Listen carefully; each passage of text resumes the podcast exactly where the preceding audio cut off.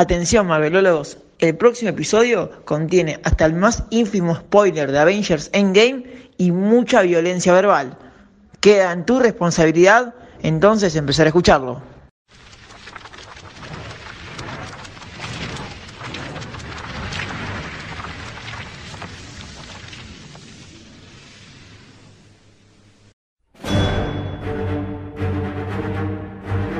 Bienvenidos a Marvelólogos, Héroes en Detalle, capítulo 5, temporada 2, Avengers Endgame, el fanservice en su máxima expresión. Mi nombre es Ale Caruso. El mío es Neiko Real y nos buscan en arroba Ale Caruso, Arroba- arroba Ale Lordeme. todos los- todo- me lo confundo siempre, bueno, Y arroba Real, Muchas gracias. Real. Y si no, nos buscan en Instagram, nuestra cuenta de Instagram que es Arroba Marvelólogos, que bueno, es nuestro canal más exitoso de comunicación, así que búsquennos ahí. bueno, por fuera del podcast, que es un canal bastante exitoso, nada más que bueno, no Sí. tenemos repercusiones a vivo. Se estrenó la película más esperada de los últimos 12 años por todos los marvelólogos. Probablemente, sí, Y seguro. nosotros estuvimos ahí. Yo estuve en el preestreno, vos estuviste en la primera semana. Sí. Pero también la vio nuestra gente, que opina lo siguiente. Entre las mejores cosas está Paul Rudd, Tony Stark y Thor Gordon. Entre las peores, Capitana Marvel no aparece en toda la película, más que nada porque si apareciera en toda la película se termina rápido. Y eso me molesta. Haces un personaje, lo haces re poderoso, no lo mostrás. Es como, ¿para qué fui al cine después? A Hulk lo hicieron cada vez más débil a través de las pelis. O salva a otros héroes, chasquea y hace que toda la batalla final sea genial. Pero él no aparece en la batalla. Desaprovecharon el sacrificio de Shinsen. Me parece que pudieron haber usado el tema que usaron al final de Iron Man 1 de vuelta como para mostrar una conclusión muy bueno. Fue la, la entrada de todos los caídos a través de los portales de Doctor Strange. Fue fantástico. Es un momento emocionante que puede llevar a cualquiera a las lágrimas. sorprendió que Thor haya matado a Thanos eh, tan rápidamente. Con respecto a los personajes, sí quizás esperaba un Hulk más, más Hulk, claramente. Con respecto a Capitana Marvel, tuvo como mucha... tenía muchas expectativas porque la verdad es que eh, la pintaban como que iba a tener mucho protagonismo, pero, pero la realidad es que no. Apareció muy poco, menos de lo que pensaba. La batalla fue genial, fue genial esa pelea.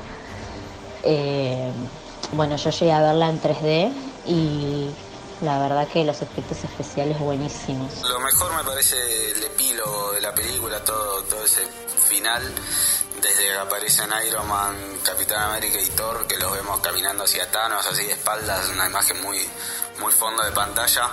Eh, Capitán con el Mjolnir, eh, Iron Man sacándole las gemas a Thanos, cuando aparecen el resto de los personajes estaban desaparecidos, el Avengers Assemble de, Capitán, todo eso es muy épico y le gana a cualquier otro momento de- del MCU. Y lo peor son un par de cositas. Eh, el cierre que le dan a Capitán América, no la parte personal, que me parece algo hermoso cuando baila con Peggy eh, y me hizo llorar las dos veces que vi la película, pero sí el, legado, el darle el escudo a, a Sam, me hizo acordar a, a Di María usando la 10 de la selección argentina, más o menos. Eh, Falcon no es un personaje como para, para llevar el escudo, por más que en los cómics sí lo haga, pero bueno, me parece que como personaje secundario Bucky era, era un poquito mejor. Y lo otro, lo poco que interactúa Capitana Marvel, me parece que esperábamos un poco más, no hacía falta que, que desaparezca tanto tiempo otra vez eh, en esas tres horas de, de película, por más que la entrada haya sido también bastante épica y rompiendo toda la, la nave de, Thanos. Encima Capitana Marvel con el pelo corto es el ser vivo más lindo de todo el universo y merecía ser visto un poco más. Me gustó mucho más Endgame porque es eh, eh, la resolución de todo, el final. Eh, después los personajes que más me gustaron, Capitán América y Hawái, eh, Ojo del Com, bien ahí. Eh, los que menos me gustaron, eh, no sé, eh. Hulk hasta ahí nomás, pues me gustó también, pero. Y después. No sé, Nebula, yo qué sé, por mucha bola no leí.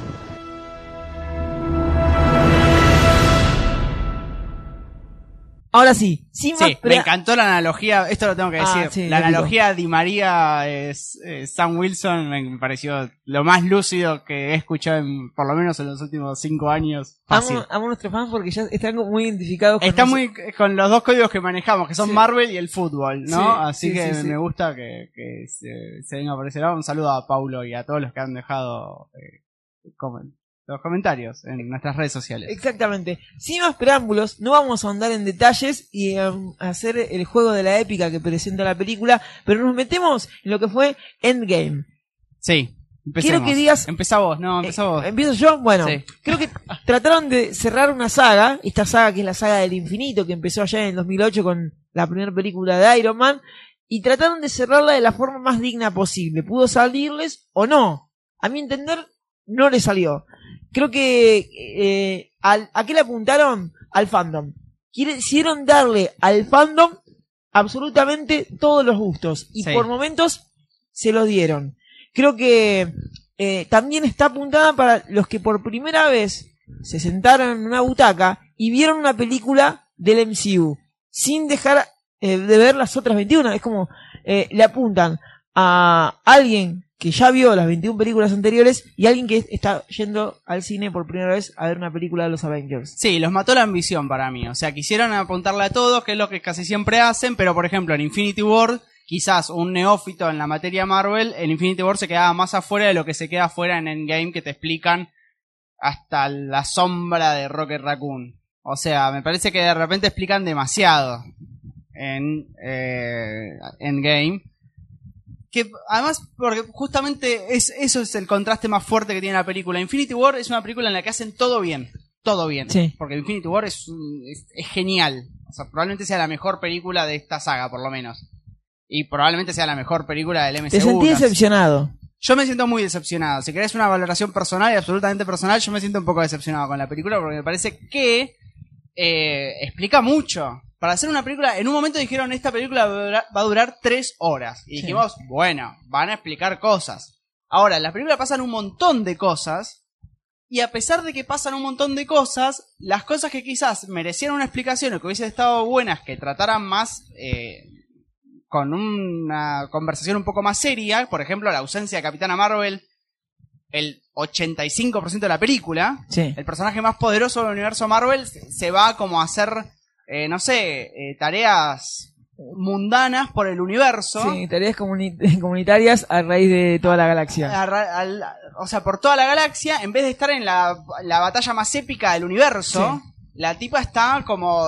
Y, y lo explican en un diálogo eso, pero para explicarte que Thor está triste necesita la palabra motivadora de su madre muerta, estamos unos 10 minutos. Te, te veo muy enojado, estás muy enojado, estás muy Ya me irritado. diste manija, me diste manija. Eh, Yo, venía, yo ya putié, yo ya putié. Hay, hay que decir esto, nosotros para venir a grabar el podcast que caminamos casi una hora. Sí. Y yo ya te llené la cabeza con puteadas. Sí, sí. Y, y yo me te había hice- tranquilizado. pero te hice dar cuenta de y ahora que estoy peor que antes. a, a, a qué le apunta la película. Porque le apunta eh, al fan que lo, lo sigue Sí, la primera película como nosotros, marvelólogos como nosotros, y marvelólogos que se están haciendo. Que ahí es donde vos decís, ¿por qué?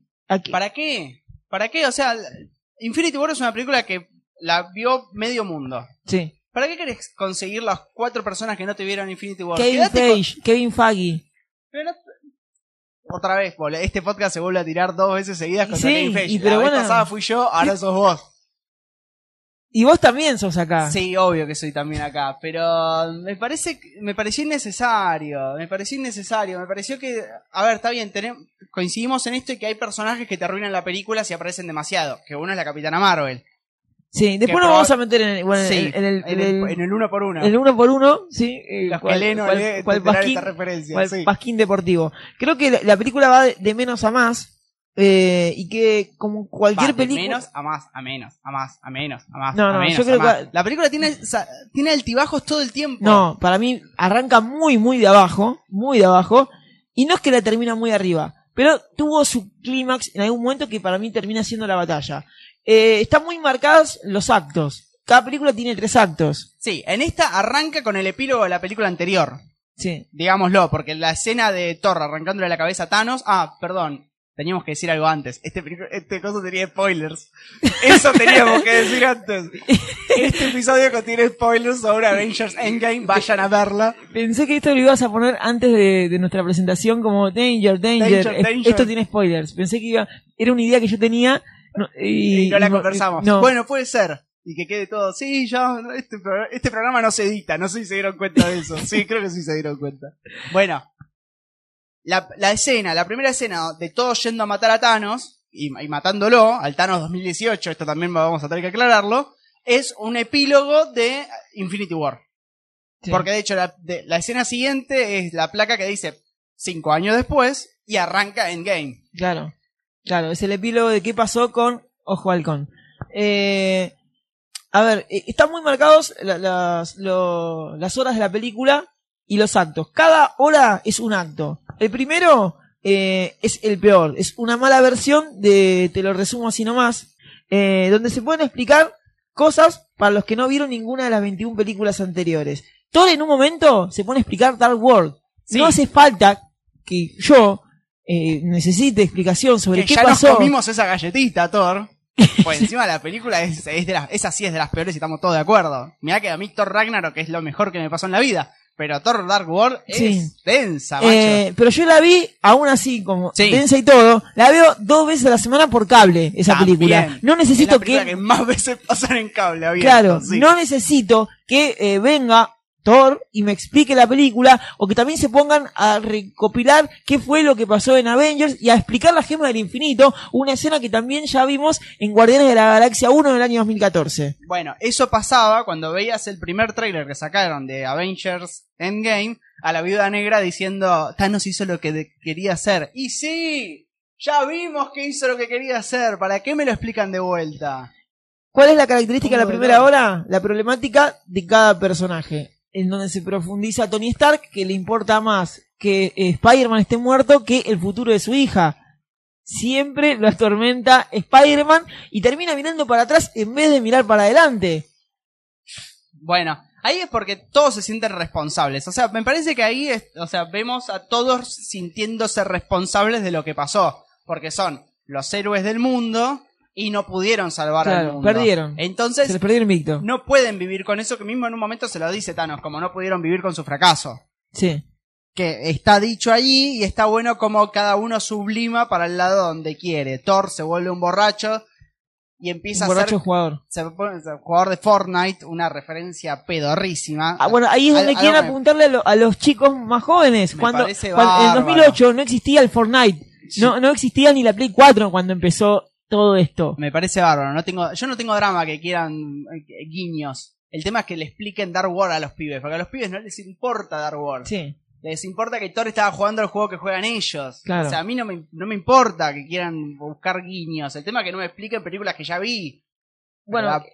quisieron ahondar en la profundización de los personajes y terminaron no haciendo nada. No explican nunca eh, cómo Carol Danvers se aúna al equipo.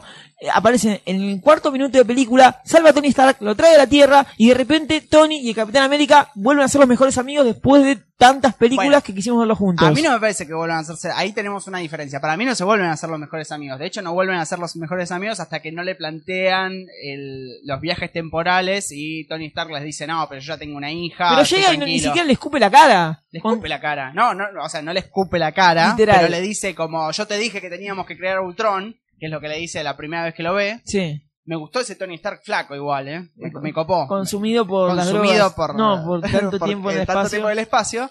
Y le dice como, vos no me hiciste caso, mirá, y encima perdí yo solo, porque lo que pasa en Infinity War es que todos terminan peleando desunidos, dice Assemble. Sí. Pero es eso lo que pasa y lo que le termina diciendo eh, eh, Capitán América en Avengers 1, en The Avengers, Sí. eh, le dice como, si perdemos, perdemos todos. Y lo que siente cada uno es que perdió solo porque estaba solo en el momento que perdió. Sí. A mí no me parece... el- ahí diferimos. A mí, la primera hora de la película, yo no tengo drama con los No, yo tengo, iniciales. tengo drama, sí de tengo ellos drama. seis. Carol Danvers, eh, No, con Car- Cap- la Capitana Marvel en esta película, no, no por ella, pero la utilización de la Capitana Marvel en esta película está toda mal. Pero eh, bueno, ahí está, está mal planteado Estamos entonces. muy enojados sí, al final, Sí, sí, sí. sí, sí. Bueno, Tengo ganas de romper algo. Eh, Les juro que algo nos gustó de la película, ¿eh? pero esto nos tenemos que sacar de encima. eh, a ver, está mal planteada la película, está mal desarrollada desde el principio, por eso digo que está mal la película, porque no me contaron eh, cosas riquísimas como lo de Ronin, no profundizaron en Ronin, no profundizaron en cómo eh, Carl Danvers se termina uniendo a, a los Vengadores y, y por favor contar lo del Viper. ¿Quién encontró el Viper?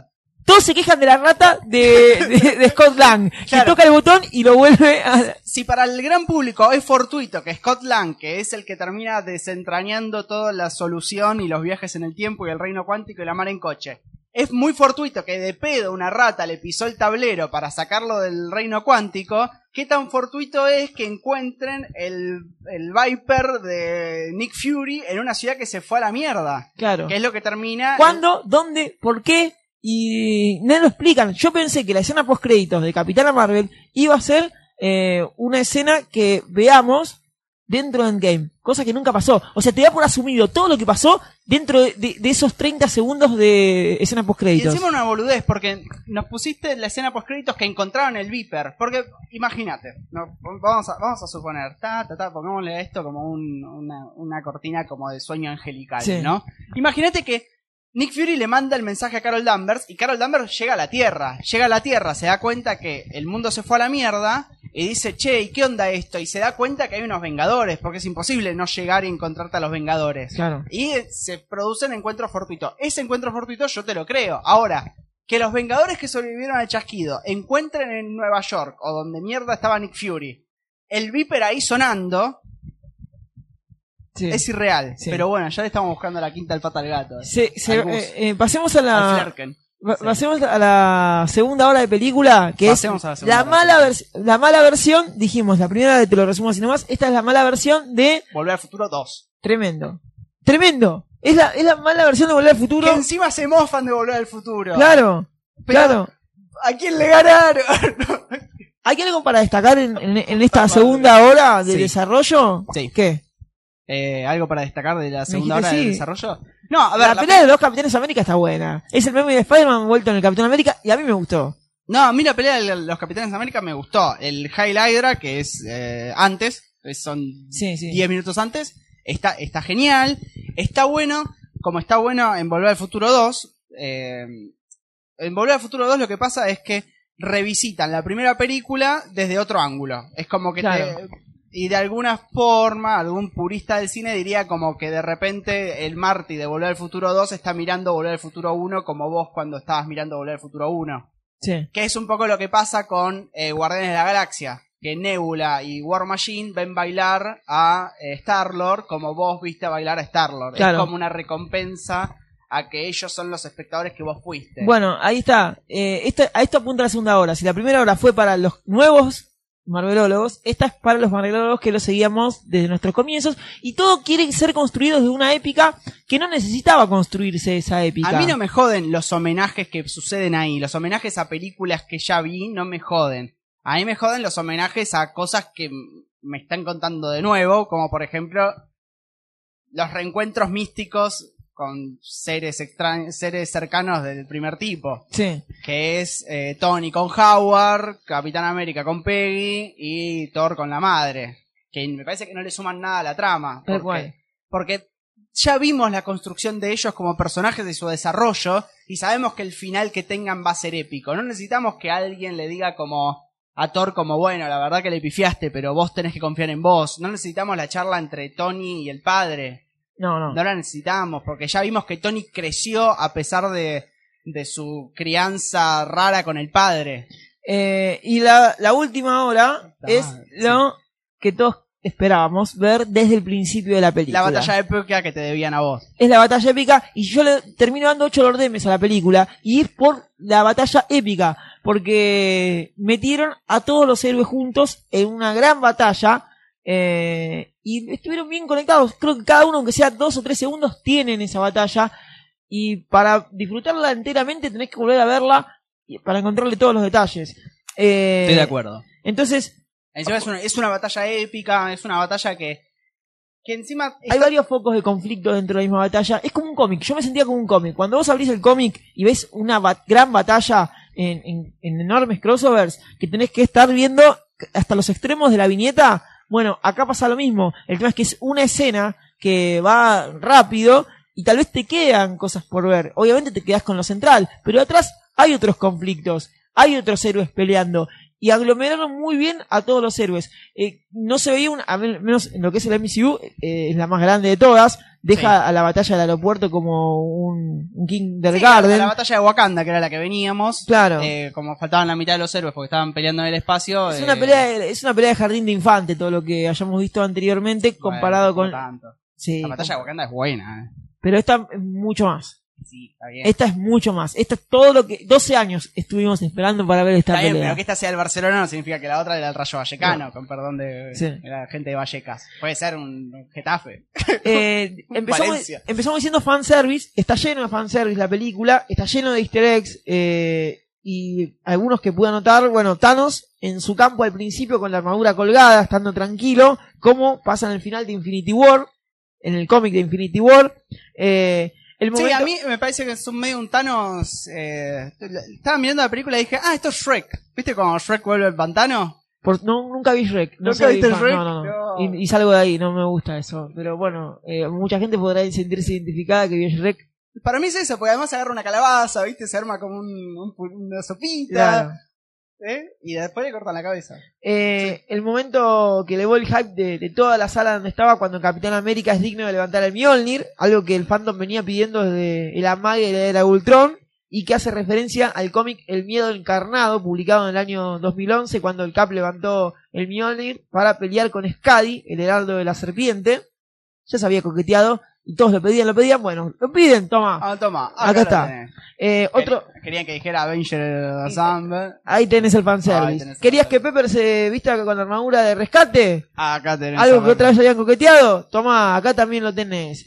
Eh, Tony diciendo yo soy Iron Man, la frase más icónica de esta saga de la conferencia de prensa en Iron Man 1. De vuelta, toma, Ahí ahí, como si fuese un- algo que salta a tu cara. Sí. Tremendo. Eh, Thor quedándose y formando parte de la- los Guardianes de la, la Galaxia, haciendo eh, bromas con los Asgardianos de la Galaxia, otro cómic, también. Ahí tenés todo para el fandom. Y Sam Wilson, Falcon, transformándose en el sucesor de Capitán América, como también pasa en el cómic Al New Captain America del año 2014. Bueno, es tan fanservice que esto nos estamos todos pateando medio los huevos, porque no nos copa tanto.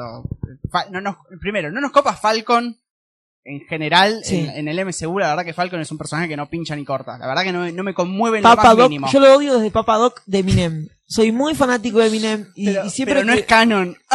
y, y siempre me quedé con, con ese resquemor. Pero en el cómic no funcionó. En el cómic Igual no funcionó. Lo aclaramos ahora. Este no es el podcast que vas a encontrar teorías sobre lo que va a pasar.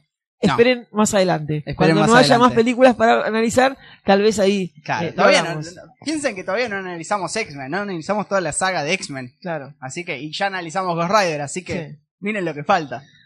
Ahora sí, vamos al personaje por personaje de esta película. o ¿Te Vamos queda algo más por uno. decir desde lo colectivo? Eh, calculo que me va, me va a ir saliendo, no, no lo tengo tan ordenado.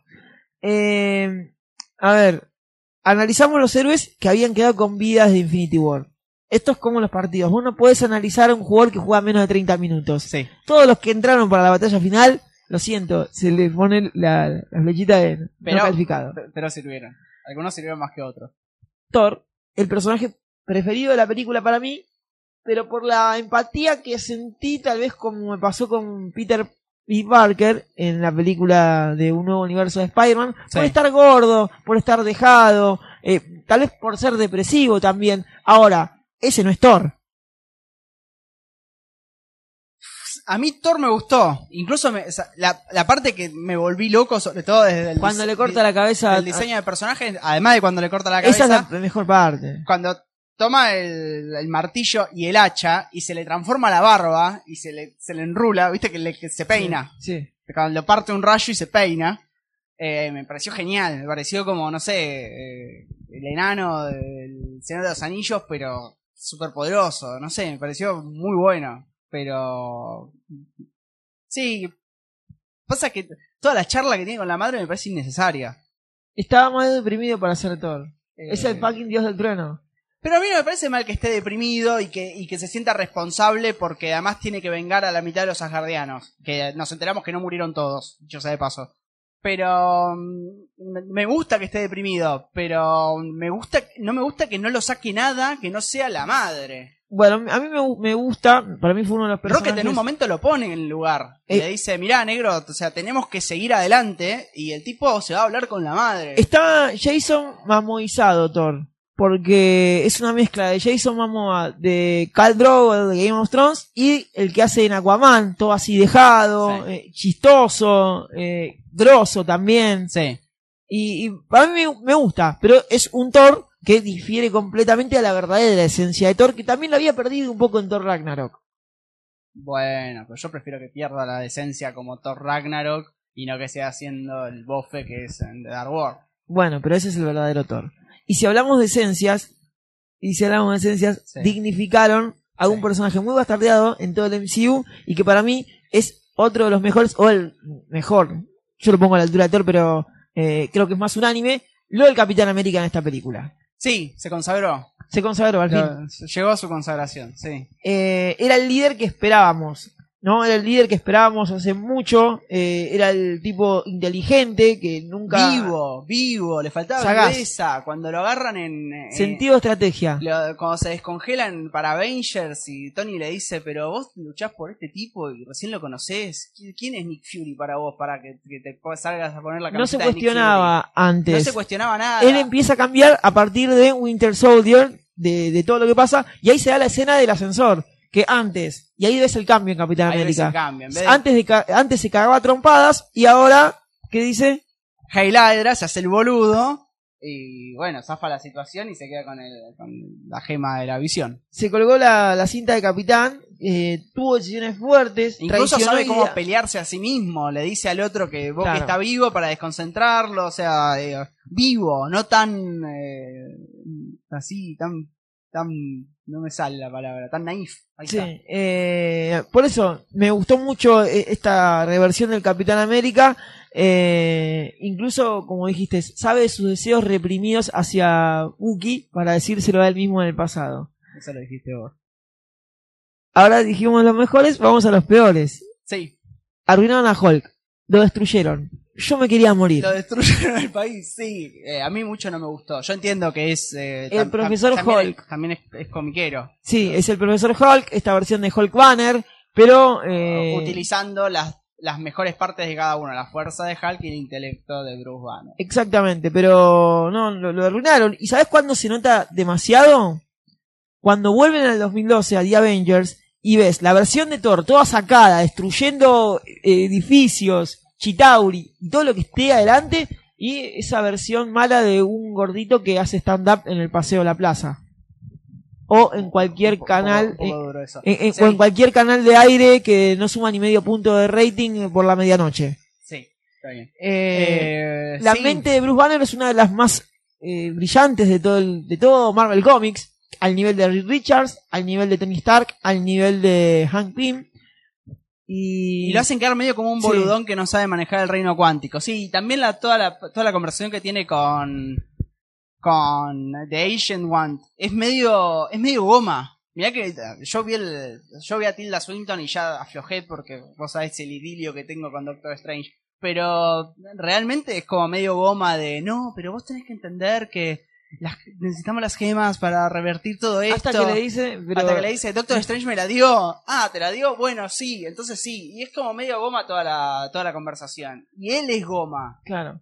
Eh, Nebula, Nebula, para mí la desperdiciaron. La desperdiciaron. Desperdiciaron a Nebula. Yo estaba primero, estaba esperando que... Está bien, esto estaba esperando.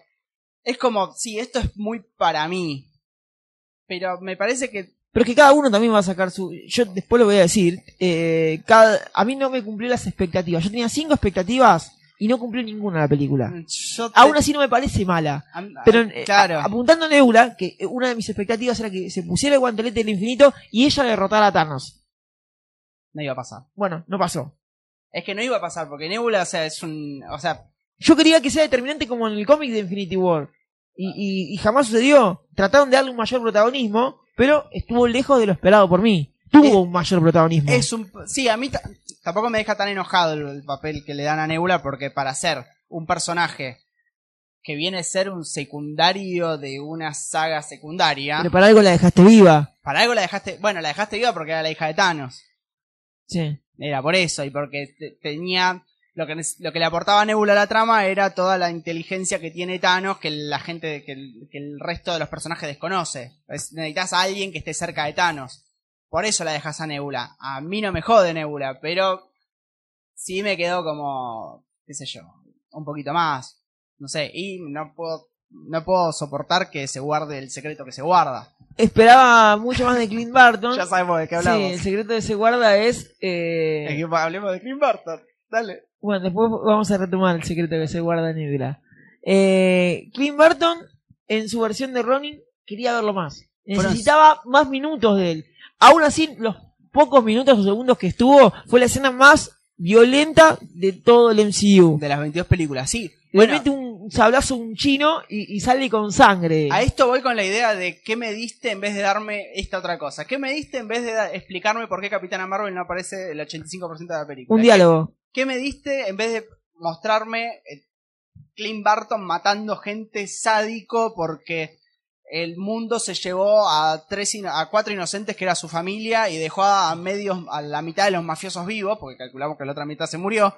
Pero es ese eso es interesantísimo de Clint Barton incluso para un antagonista Claro. incluso para no sé una película de Black Widow donde tengan que salir a buscarlo y decirle macho mirá enderezate Está bien, eh, estoy hablando de un, de un MCU, de una línea temporal, ¿no? Me metí en el reino cuántico Sí, y sí. creé mi propio MCU. Pero es eso, o sea, ¿qué me diste en vez de un Clint Barton eh, sanguinario? ¿Qué me diste en vez de qué mierda pasa con la Capitana Marvel? Me diste charlas con padres diciéndole a los hijos como vos Claro. tenés que ser bueno. La Bueno, puta pero por eso es el mal desarrollo de la película y lo mal planteada que está, porque podrían haberle apuntado, yo esperaba más de Ronin, eh, más la problemática de, de ser un antihéroe y asesinar gente, porque es el primer héroe de, de los Avengers que vemos asesinar a otras personas. Todos malos, pero mata gente. Exacto. Sacando Capitana Marvel que mató, recordemos la nave que mata, esa nave muere gente en Capitana Marvel. eh, claro, sí, la nave de Ronan. Pero no, no, no está desarrollado. Y de una escena a la otra termina volviendo a ser ojo de halcón, así de la nada, y cuando revive su familia, bueno, ya está, no, no, no importa. Sí, ese tipo no sueña, no sueña con toda la gente que mató. Dice, ay, yo tengo mi familia y te voy a dormir en la siesta con Laura. Sí. Claro. Eh, innecesaria la muerte de Thanos. Yo lo quería vivo a Thanos. ¿Cuál de las dos? La segunda. No, Thanos tenía que morir. Pero, a ver, también lo- yo dije, eh, destruyeron a Thor, destruyeron a Thanos. Podrían haberlo usado de team up en el futuro, en la saga, en la próxima saga. Thanos es un personaje riquísimo. Desde su óptica no era un villano en la forma de ver la vida. Él creía que era un héroe, porque él creyó que así salvaba a la mitad del universo. Eh, a salvar el universo en realidad. Eh, quería exterminar justamente la mitad del universo para que no se acabaran los recursos. De hecho, el Capitán América puede ver ballenas Puede en el ver ballenas. Gracias. Muy contento ver ballenas en la costa. eh. Sí, bueno, pero ves eso que hasta parece un, un chiste negro del Capitán América, porque es un chiste negro del Capitán América, ni siquiera, eh, ni siquiera se lo critican eh, la viuda negra, que le debería decir sos un idiota, Claro. Bow Homero, eres Sí. un idiota, eh, no, le dice como no me vas a pedir que le saque el lado positivo a esto.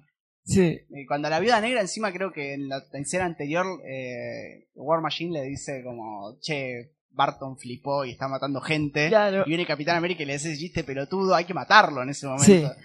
Eh, tiene menos tacto que un elefante. Volviendo a lo de Thanos, eh, lo volvieron un loquito sin razón. Cuando en la, en la anterior película lo habían mostrado muy bien, eh, más allá entre su locura y su... Con su plan. lógica. Sí. Bueno, pero también... Y ahora volvió, no, ahora en un momento dijo, no, esto ya es personal, decía Thanos. Bueno, pero... Bueno, no, porque lo que le pasa a Thanos es que le dicen... eh, O sea, lo que le termina diciendo es como... Yo les gané y ustedes lo quieren dar vuelta.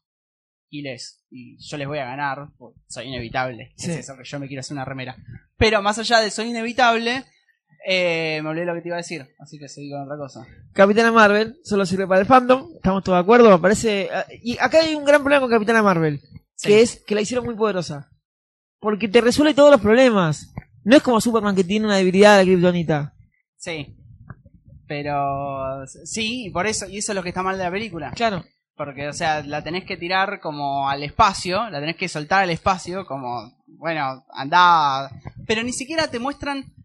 ¿Sabes cómo lo pudieron haber resuelto? Si me muestran qué está haciendo Capitana Marvel. Porque la Capitana Marvel que dice, dice, bueno, me tengo que ir a cuidar el universo que está igual de destruido que la Tierra, pero encima no tiene a los Vengadores. Bueno, mostrame, no sé, eh, Hala, hecho mierda. Sí. Y decir, bueno, tiene que hacer algo, que son casi su raza. No, no, no. A- aparece No. al principio con el pelo, como la vimos, eh, largo, ¿no? Sí. Y después ya con el pelo corto, otra referencia al cómic, eh, y liderando eh, el momento tal vez más innecesario, El team up femenino. sí, para sumar puntos, pero forzosamente e innecesariamente. Sí.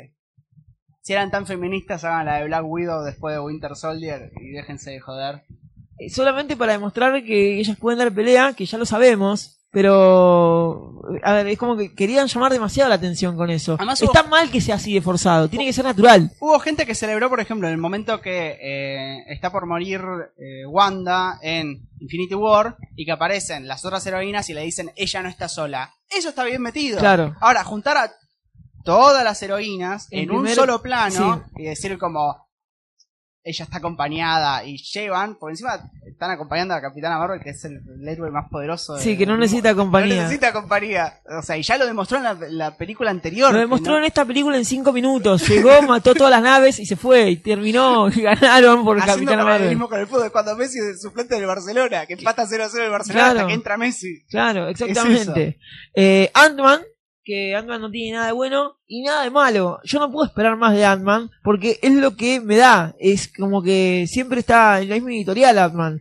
Está para hacer chistes y, y no puedo esperar más que eso de este Scott Lang. No, pero cuando pierde, o sea, el momento que sale del túnel cuántico gracias a la rata, ¿no? Hay que hacernos, hay que hacernos remeras de esa rata. Sí. Y eh, después de hacer, después de salir del reino cuántico, cuando va a buscar a la hija, eh, qué sé yo, eso está bueno porque es un momento emotivo y es un momento como que está en, en espejo con lo que le pasa a Hawkeye. Hawkeye pierde a toda su familia y queda él solo y está en espejo Scott Lang que cree que pierde a su familia, pero en realidad su familia lo perdió a él. Claro. Eh, Rocket Raccoon tiene lo mismo que eh, Ant-Man. Está para hacer la biocómico de la película. No mucho más. ¿Qué hace? No, no está. Sí, está bien. Bueno, pero ¿qué iba a hacer? Sí, eh, pero bueno, También eh, pero está para eso, está para hacer chistes. Ant-Man tal vez para un poco más de protagónico. Ant-Man está para explicarnos por cómo se resuelve la película. Sí. Que dicho sea de paso, no es tan sencillo como lo explican. Es verdad. Así que cuando hagan chistecitos sobre volver al futuro, entiendan que volver al futuro se entiende y esta hay que pensar, che, pero al final Steve Rogers si se queda en el 1940, ¿qué, ¿cómo carajo vuelve a la... y es viejo y qué sé yo? Sí. Así que se calman con el borde a, a volver al futuro. Mal Sobre cierre. todo ustedes, tuiteros. Claro, mal cierre para. Te lo estoy muy iracundo. Porque están todos en Twitter, los que defienden Endgame como si fuera, como con los cuchillos entre los dientes, están como diciendo, no, ustedes no la entienden porque se criaron con Volver al Futuro. Por eso se lo decís a alguien en particular. Se le digo a Jeremy Conrad, pero No es, sé ni quién es. es un tuitero que es como nosotros, pero de allá. Sí. Que se hace el langa y tira como no, porque el reino cuántico, y, y, y lo, y bardean otras películas que usaron, el viaje en el tiempo, Es complicado ya de por sí usar eh, viajes temporales en todas las películas. en todas las películas. Y de hecho, Volver al Futuro 2 tiene un agujero de guion Claro. bastante grande. Acá también hay agujeros de guion. Acá para mí también, pero anda a Twitter a decir, esta película tiene agujero de guion y te van a saltar todos diciendo como, ay, no lo entendiste, Gil. No, chicos, es compleja la película. Y tampoco es como vamos a, ponernos tan finos porque no se, no existen todavía la- los viajes temporales. No, y nadie sabe cómo son. No, y no, no existen los Kree. O al menos no, no, no, no está Capitana Marvel para venir y Los solucionar Skrulls sí sabemos que existen. Sí, y están entre A- nosotros. acá hay uno. Eh, No vamos a decir cuál de los dos es un Skrull. Mal cierre para Natalia Romanoff. Mal cierre. Sí, sí, sí. Eh, tiran una punta diciendo el nombre del padre, Iván se llama el padre. Eh, un guiño hacia la próxima película que va a protagonizar, va a ser esa. Eh, pero una muerte abrupta, eh, inesperada. A Sí, ver, hubo Yo no gente- esperaba que muriese eh, antes de la película, no esperaba que iba a morir, no lo, no creía. Hubo gente que pensó que era un poco goma también. La escena esa de Sí. quién muere, muere ella, muere, muero yo, eh, quién se salva, quién no se salva. Es goma. Y, y, y acá sí contamos lo que Nebula. Lo que Nebula omitió contarnos, ¿no? O sea, explicó todo. Explicó los viajes en el tiempo junto a Hulk y Ant-Man. Explicaron todos. Ahora, nunca dijo que cuando vas a Bormir tenés que dejar algo a cambio de la gema del alma. Tenés que matar a alguien, básicamente. Tenés que dejar lo que más a más. Lo que más a más. Lo cual es bastante gracioso porque, por ejemplo, si hubiesen dividido. Está bien, la película es así y no es asá. Estamos todos de acuerdo. Pero si se hubiesen dividido los, los equipos de otra forma. Sí. ¿Qué hacen? Si van War Machine y Nebula a Bormir. Mandan, ¿qué a, a dos, mandan a dos tipos sin superpoderes a un planeta totalmente desconocido. Cuando podrían ser los dos que van a Nueva York. Claro. Dicho sea de paso. Sí. No tiene sentido. Solo tiene sentido. eh, Son estas cosas que solo tienen sentido porque tenés que mandar a gente que esté filiada de alguna forma, que tenga alguna relación, Sí, porque si no en Bormir te volvés con la mano vacía. Pero Nebula no dijo, uno de los dos no vuelve. Uno de los- Uno de los dos no vuelve. Lo miro a todos diciendo como, bueno, en tres minutos vamos al, vamos al, al túnel cuántico. Y Nebula diciendo, pará, pará, tengo que decir algo. Y se manda, ¿viste? Como, espera, espera, que tengo que decir algo. Y bueno, Ya está. Ya está. Sí. Eh, quería el Capitán América muerto. Sí, personalmente lo quería muerto. Y si bien termina retirado, Porque sos de Hydra, eh, quería, quería un sepulcro con todos los honores del Capitán América. Y, y no pasa. Eh, lo que sí pasa es que aparece una versión anciana del Capitán América donde eh, no tiene nada que envidiarle a Sergio Denis, a la versión viva de Sergio Denis, un cantautor argentino. Sí, que, que a fecha de hoy, esperamos su pronta recuperación, está vivo, vamos a decirlo. Sí. En esta, No lo línea, en esta línea temporal, Sergio Denis, por ahora, Sí, vive. Hace el amor con alegría. Sí. Bueno, eh, sí, sí, sí, y sin duda lo peor que tiene. O sea, ahí, bueno, ahí empezaban muchos a decir, ah, ahí hay un agujero de guion, que era porque si el tipo tiene que devolver la gema del infinito y el martillo de Thor, Claro. se supone que los viajes en el tiempo funcionan así, el- cada vez que vas abrís una línea temporal que cuando volvés y No vol- es tu, no es tu, eh, el tiempo en el que vos te fuiste. no es el tiempo que vimos del MCU, no es la línea de tiempo principal Claro. del MCU. Entonces, cuando viajan al 2014, arman otra y después la vuelven a cerrar de alguna forma. Cuando, qué sé yo, cuando Batman viaja al 2012 y vuelve, cierra la línea temporal esa. Cuando Capitán América y Iron Man van a 1970, abren una línea temporal y después la cierran. En el momento en el que devuelven la gema del infinito, la terminan de cerrar. Claro. Es eso, que es lo que le explica eh, la, la, la le anciane a Hulk. Sí.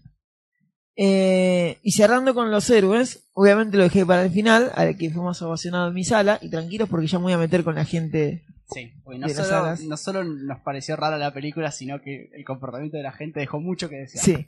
Pero hablemos de Tony, porque se cerró una etapa de varios personajes y también de la saga, y lo que todo arrancó en el 2008 con Iron Man 1, se tenía que cerrar, obviamente, con Tony. Y la película, cuando va guiándote rumbo a la épica, trata siempre de apuntarle a Tony. Ah, Tony es feliz, tiene una hija, al fin pudo encauzar su vida de hombre de la noche, de eh, alcohólico, eh, de mujeriego, Sí, y ahora tiene una familia. Bárbaro. Hasta que lo vienen a buscar los fucking vengadores para arruinarle la vida y termina muerto y arruinándole la vida a su familia en definitiva.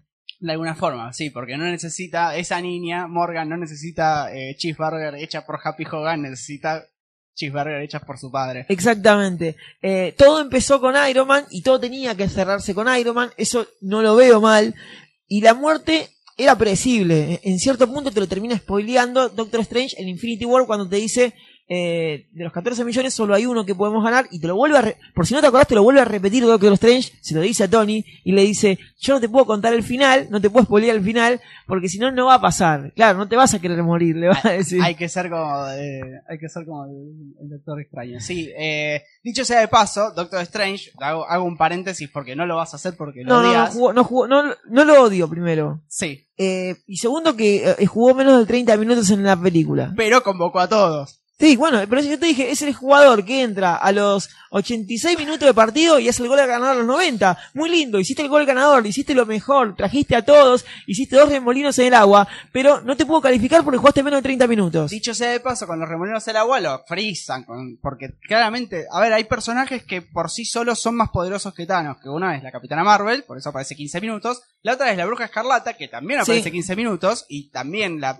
medio que Thanos se la saca de encima, ahora no recuerdo cómo, pero se la saca de encima, y el otro es Doctor Strange, Que de hecho no me queda del todo claro, pero habría que fijarse si no puede tra- atravesar a todos a la dimensión espejo donde nadie puede salir malherido. Y listo.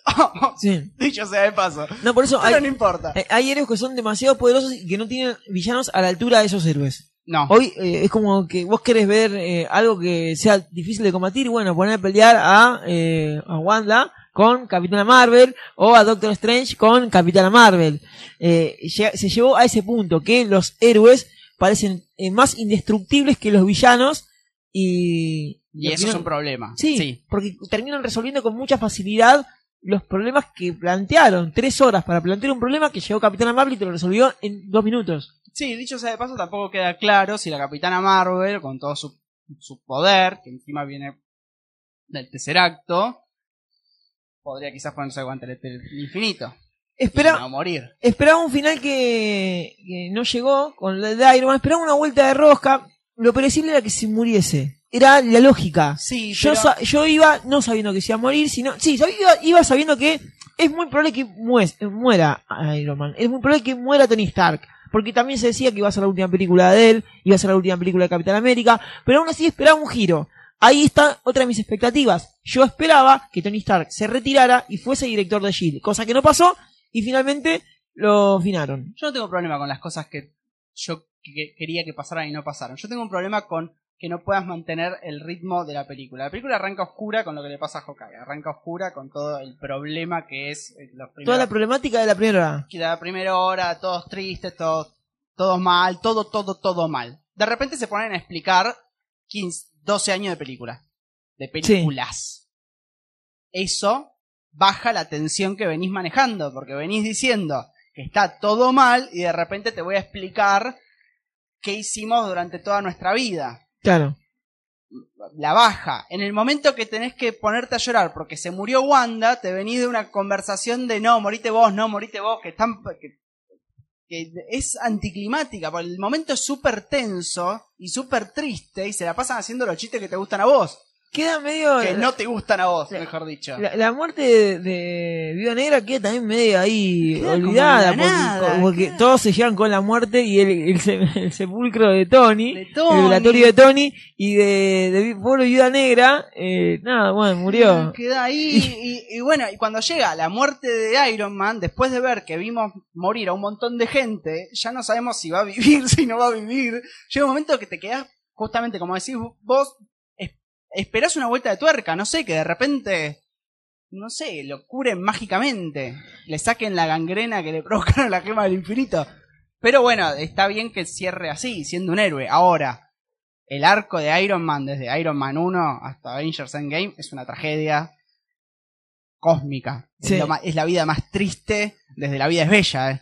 Claro. Es tristísimo. Es un tipo que a los, tre- a los 30 años, después de voltearse a medio mundo y a bombardear el resto del mundo, tiene una crisis moral que lo hace ser un héroe y termina después de 15 años muriendo con una nena de 5 años.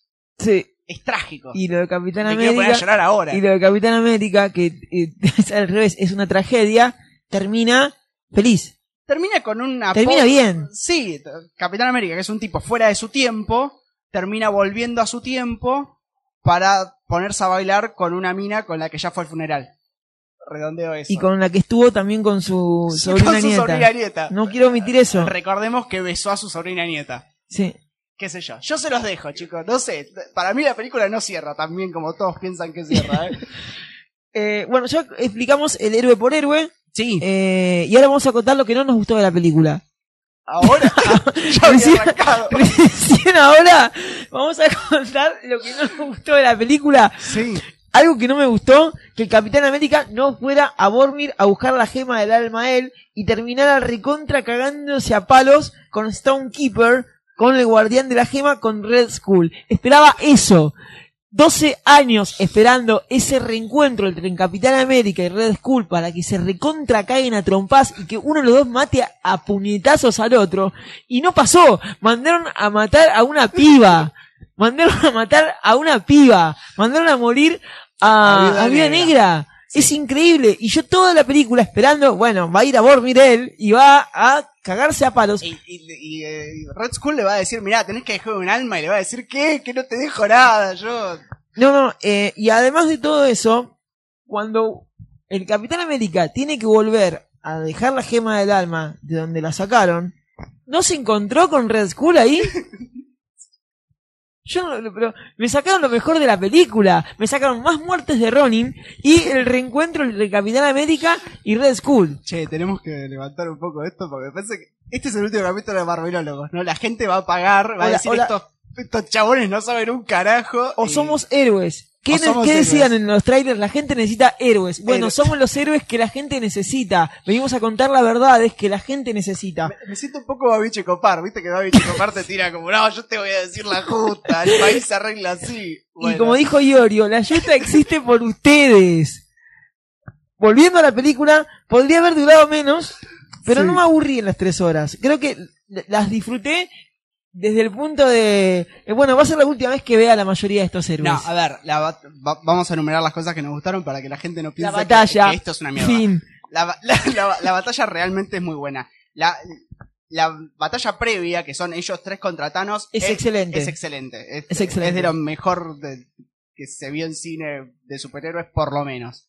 Eh, el sacrificio de Tony está absolutamente, más allá de que uno haga el chiste este de que dejó una niña huérfana, está bien para, vimos 22 películas con este arco de héroe que tiene Tony, este complejo de tener que salvar al mundo, que es lógico que el sacrificio lo haga él y no lo haga otro. Es lógico.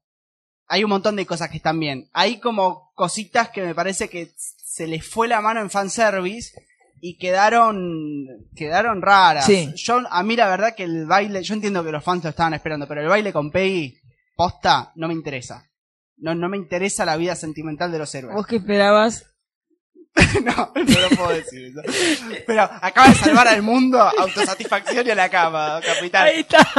Por favor. Salvaste el mundo, Capitán América. Claro. Como decía eh, el gallego que hacía las películas. Una pajilla pero nada de mariconada. Exacto. Eh, me parece Eh. que me, me parece que no, hay una parte hay una parte romántica que vos te, te burlás de te lo resumo sin más pero el amor heterosexual hay una, una parte del, del, del héroe que es sacrificar todo es whatever it takes o sea es cueste lo que cueste Claro. no Lo- me lo que importa tu Lo- baile en los trailers incluso te lo dicen, lo que sea necesario. Lo Hay que hacer lo que sea necesario. no me importa que bailes con tu novia Eh, transaste a la sobrina nieta yo igualmente le di 8 lordemes, a pesar de todas mis críticas, eh, por todo lo que lograron y, y por cómo fueron cerrándose estas historias. Pero dije, no cumplió mis expectativas.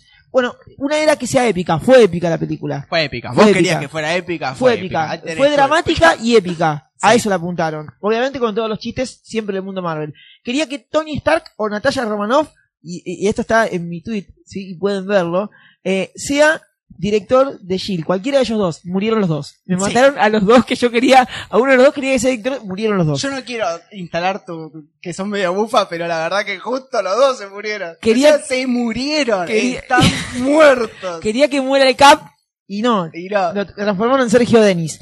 Eh, quería que Nebula salve el día, estaría bueno que saque un disco, sí. y no, no salvó el día No Nebula. salvó el día. Y quería Igual- que Thanos no muera. ¿Y qué pasó con Thanos? Me Murió. mataron a Thanos. O sea, todo lo que no querías que se murieran, murieron. sí, y no el que me, querías que se muriera quedó vivo. sí, no me dio nada de eso, salvo por la, la mejor batalla de toda la historia de las películas de héroes, al nivel putéeme, fanservice de William Wallace, o tal vez del Señor de los Anillos, pero para lo que es el mundo de los héroes, nunca habíamos visto Sí, una con- pelea de, de, de Con esta... un background esta escena. enorme. Por eso no puedo decir que la película me, me terminó fascinando, pero valoro lo- los, los finales de muchos personajes, eh, como Thor con los guardianes. A vos no te gustó mucho eso. Yo eso lo valoro, porque no me mataron a Thor y me da expectativas de verlo a Thor. Pasa que, te digo, te digo, hablando de expectativas, ¿no? Esto está muy por afuera de lo que me pareció la película, que, que te rescato todo lo que rescatás vos. A mí me parece que era más lógico hacer una eh, nueva Asgard, un Thor New Sí. Asgard, te digo el título, toma, acá tenés el título. Eh, y que mostraran a Val, o sea, a cómo va a ser crear ese nuevo Asgard.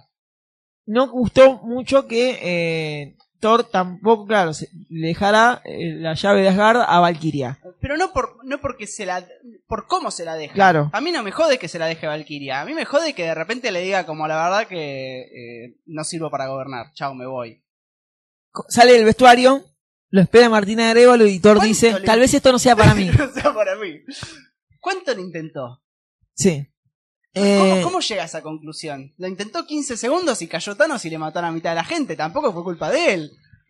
Es- eso me pareció. Y de repente van a anexar, o sea, está bien, están achicando el, el futuro, ¿no? O sea, Guardianes de la Galaxia 3 va a ser como Guardianes de la, Galaxia- la Thor. Galaxia 3 barra Thor 4. claro. Bueno, está bien. Hagan, Eh, hagan lo que mierda quieran.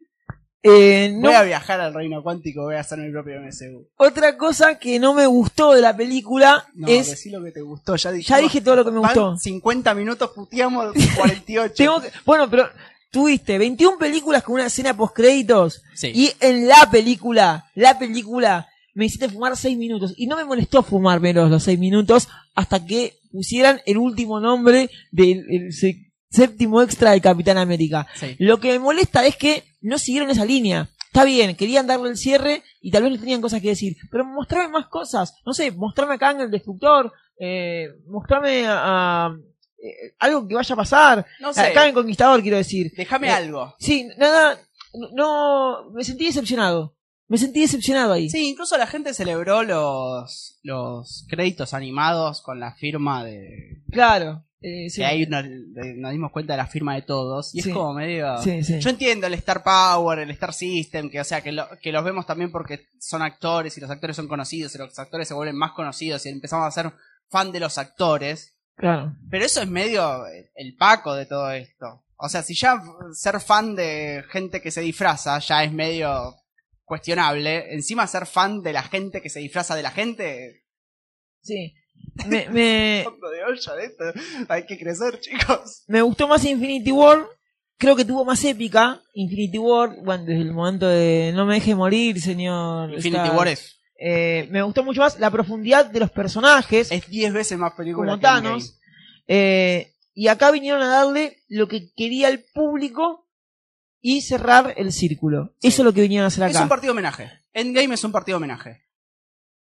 Y, y, y eso pasa, porque en un partido Pero- homenaje, por ejemplo, el partido homenaje del Diego es toda alegría. No, no lo ve, está bien, el Diego está bastante mal en su partido homenaje, pero es toda alegría. Y de repente vos, me, vos querés que yo me conmueva con, las, con los momentos oscurísimos que tiene la película, oscurísimos, incluso con las muertes de Tony y Natalia, y no me puedo conmover porque en realidad me estás sobando el lomo de gracias por aguantar. O sea, en- ¿viste Gracias por venir? Sí, El programa de Rosín.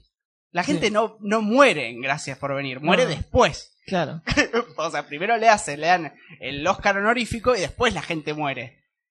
Es eso, los Sí. homenajes vienen antes de la gente muerta. Si vos en los homenajes metés gente muerta, te queda como una dualidad de emociones entre que yo no sé si llorar de emoción o de tristeza y termina siendo como todo como un ni de este va a terminar muerto muerto o va a terminar muerto a medias. Bueno, también por eso Bueno, creo que abrieron la, Basta el tema de las líneas temporales por sí. La fase 4 no funciona. Eh, a ver, pero es verdad, dijimos muchas cosas malas y también resaltamos cosas buenas, pero creo que la, tanta bronca eh, termina siendo porque mi- esta película, Endgame, termina estando dentro de mi top 10 del MCU. Dentro de 22 películas, yo lo pongo dentro del top 10. Eh, es más, yo hice mi ranking y estaba entre 7 y 8.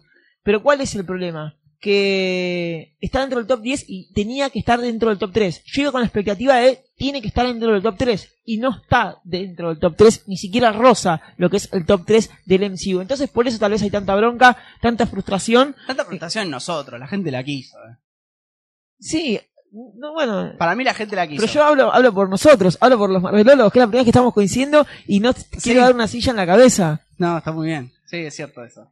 O Eh, sea, no entra en ninguno de nuestros top 10, aunque yo tengo arriba Doctor Strange y Thor Ragnarok y vos las tenés afuera. Para mí son las 10. peores dos películas de, sé, todo este MCU ya me lo dijiste. por lejos. Pero bueno. Y para cerrar, te quiero apuntar a la gente. ¿Qué le pasa a la ¿Qué gente? le pasa a la gente? ¿Qué les dan cocaína antes de entrar a la a sala? de la gente. La gente. A mí me tocó las... A, a ver, ¿querés empezar vos con la gente? Bueno, voy a contar mi experiencia. Era un preestreno, sala llena, una de la mañana. eh, ya la película iba a terminar como a las cuatro y media. Es miércoles a la noche, jueves a la una de la mañana. Claro, exactamente. Y, y una fila que casi salía del cine porque la gente no sé, estaba ansiosa y fue antes. No, A no- pesar de que, la- que las entradas son numeradas. numeradas. Exactamente. Con lo cual, hacer cola dentro del cine es una boludez. Punto número uno. Sí. Chicos, si las entradas están numeradas, vayan cinco minutos antes y entran. No va a pasar nada, nadie te va a robar el asiento porque están numeradas. Sí. Eso primero. Pero eso, bueno, eh, no, me, no me interesó. Eh, toda la película se la pasaron exaltados, gritando, excitados. ¿No te Desde- pasó que había gente que la comentaba? Porque yo no tengo problema de cuando aparezca Thor y si vos sos un fanático de Thor, digas ¡Ah! Thor, como cuando aparece en Wakanda con el hacha del árbol y el mapache. No tengo drama. El tema es cuando, che, ¿viste? ¿Viste lo que le dijo ahí? ¿Viste? ¿Viste? Como si estuviéramos en el sillón No, de casa viendo Netflix. Eso no pasó. Y está pasando mucho. eh, eso. La, la gente se exaltó demasiado, gritaba, se paraba. He visto a la gente pararse. En el momento que el Capitán América, que levanta el Mjolnir, el, el momento más eh, hipeado de la película, Sí. eh, lo que termina pasando es que la gente se levantó de la butaca. Yo tuve que pararme porque gente se paró. Yo no veía ya la pantalla, como si estuviesen gritando un gol en la cancha. Y empezaron a abrazarse y a entonar la música de los Vengadores. Eh, ¿Se Bueno. entiende a lo que voy? Eso no me pasó, pero empezó- es muy grave eso. Lo único que faltaba que se subieran arriba de las butacas, hicieran tirantes y dejaran de ver la pantalla para gritarle al resto de la gente canten putos. Claro. Entonces, Sí, sí. eh, Yo no lo y fueron entender. varios momentos de que la gente gritó. Obviamente cuando apareció Capitana Marvel, eh, cuando se juntaron cuan- eh, la- la- todas las, las Vengadoras, eh, el En las Vengadoras la gente gritó. En eh, Capitana, cuando aparece Capitana Marvel también gritó. En Capitana Marvel gritaron. Pero, insisto, a mí lo que me molesta pero eran muchos focos, no era un grupo diminuto, Sí, sino sí. que era, eh, por suerte mis vecinos de, de- de asientos estaban bien. Es verdad, yo entré bastante exaltado a la película, gritando, diciendo que no quería conflictos, que no quería y, y estaba dispuesto a pelearme. Tal vez eso lo- los, Eso, los condicionó un poco, los Bueno, condicionó. a- pero ya no podía pelearme con toda la sala. A nosotros lo que nos pasó es que en un momento cuando arranca la película, alguien gritó... Muere al final de la película. Era Tony Stark. yo omití, o sea, yo seguí, yo intento como abstraerme, porque ya, ya sé más o menos, la, la gente tiene muy mala educación eh, cinematográfica para el evento cine, que eso pasa en todo. La, la semana anterior había ido al Bafisi y una chica adelante, la fila de adelante, sacó el celular para mirar Instagram. Era una película del Bafisi, se supone que si uno va al Bafisi es porque tiene Es un, un, compro- un un festival compromiso. de cine independiente. Claro. Le contamos para la gente, sobre todo de Latinoamérica, quizás Claro. Bafisi es Buenos Aires, eh, Festival Independiente de Cine, Independiente- Festival Internacional de Cine Independiente, ahí está la sigla. Nada, hay gente que va a ver una película de cine arte que no se la promocionó Kevin Feige, eh, quizás tiene un compromiso con el cine un poco más de, de a esto le voy a prestar atención, porque encima son películas bastante más complejas que entender el, el reino cuántico. Y la mina sacó el celular y miró Instagram como si no pasara nada. La gente se comporta mal dentro de la sala de cine. Pero ya llegó, ya pasó el Pero límite, pasó parece. un límite. Eh, gritando como si estuviesen viendo a Justin Bieber. En este mismo podcast conté la, la señora que le sacó fotos con Flash en Spider-Man. Into the Spider-Verse. Fotos Sí. con Flash en el medio de la película y el pibe mirando la, mirando la película, dándose vuelta, un nene de 8 años, obviamente eh, abstraído por el hecho cinematográfico que le estaba sucediendo, y diciéndole a la madre, no me saques fotos. Y la madre no escuchando eso. O sea, ya hay gente adulta descerebrada. Ese es el problema. Sí. Yo no tengo drama que aplaudan un momento que los motiva, pero no comenten la película. Tres horas con un tipo que, que decía, y cuando el Capitán América agarra el martillo, dice como, yo sabía. Vos sabías, todo el, o sea, todo, Todo el mundo sabía que mundo iba a sabía pasar. que iba a pasar. Claro. O sea, no, pasa siempre lo mismo. No sabíamos y sabíamos, pero sacar chapa de que pasó algo en una película de superhéroes es de infradotado, chicos. Y en el medio de la película. En el medio de la puta película, cerrá el orto. A mí personalmente lo que más me molesta bueno, fueron los gritos, eh, que, que se pararan, que empezaran a, a entonar la canción de, de los Vengadores. Abra- Eh, oh, oh, oh, en serio, eh, con coleos. en el medio de la película estaba corriendo. Está mal de la cabeza. estaba corriendo Steve Rogers revoleando el Mjolnir, apuntándole a la cabeza de Thanos y la gente estaba abrazada, saltando. No, no sé. Pero además- Dejen de tomar cocaína antes de ir al cine. Uno ve otro- otros productos cinematográficos de am- amplio espectro, ¿sí? Como Star Wars. La gente está tranquila. La gente está tranquila. Sí. Cuando Luke hace pasar de largo a Kylo Ren en la última Star Wars, que le hace como ole y se saca el polvo del hombro. Horrible escena. gente- Arruinaron a Star Wars. Arruinaron Star Wars, pero la gente estaba civilizada. Sí, sí. No se ponía como, viste, yo sabía que ibas a zafar. ¡Ah, puta madre, negro! Me- Guardátelo para cuando la veas bajada. Me, me sacan las ganas de ir al preestreno, pero Me da- sacan las ganas. tenemos que hacer este podcast y si no, no podríamos. Tenemos un compromiso con ustedes, por más que les puteamos la película, que probablemente muchos la amen. ¿Algo más te quedó? Eh, Ya muteamos al Capitán América, Iron Man, Kevin Feige, el público que va a ver la película. No sé si nos queda algo más por insultar. no, no, no, ya lo dije todo. Acá tengo como mi hoja de ruta, tengo también un, un mapita de cómo son los viajes temporales y cómo funcionan, porque recién lo entendí hoy. Eh, y sí, no, las- me gustó más la oscuridad que tiene la película que todo lo- todos los homenajes que hace. Porque son anticlimáticos. Me Te- cortan el rollo. Estás, muy- estás en el mejor momento como de, no, mirá, mirá la desacción de Ronin que tiene que salir a matar japoneses. Y, y no, y no- pasó. y así, ¿Y qué vimos? No, eh, a Thor hablando con René Russo y diciéndole, René Russo por lo menos le dice, che, la verdad que sos un fracasado. Eso me gustó aunque sea, viste, como que lo cacheteara. Que no sea como, ay, qué lindo Thor, sí, no pasa nada. sí. Eh, así pasó entonces el capítulo de Endgame. Sí, che, estamos muy enojados. Estamos muy Yo, enojados. yo no sé si subir esto. Sí, sí. Esto puede terminar, esto puede ser nuestro endgame. Este puede ser nuestro Endgame y puede ser lo más épico de todo. Pero, ¿saben qué? Si no les gusta, vamos a, vamos a alimentar al, al público. Si el público escucha esto, ¿no? Sí. Que generalmente nos escucha, nos escucha bastante gente. Digo, bueno, si juntamos 10 que nos dicen, chicos, la verdad que son una mierda, nos juntamos todos y hacemos un capítulo donde nos vamos a, la- a las manos todos Ahí está. juntos. Ahí está. ¿No? O sea, júntense, juntemos a los oyentes. ¿Ustedes qué opinan? Marvelólogos, Assemble. Assemble, sí. Nos juntamos y, y lo charlamos, charlamos lo que tengamos que charlar. Somos muy abiertos, chicos, no les podemos mentir, no les podemos decir, es lo mejor que nos pasó en la vida. Nos gustó, pero le encontramos todo esto. Este fue el capítulo de Avengers Endgame. Sí. Y fíjense si acá ponemos escena post créditos o no.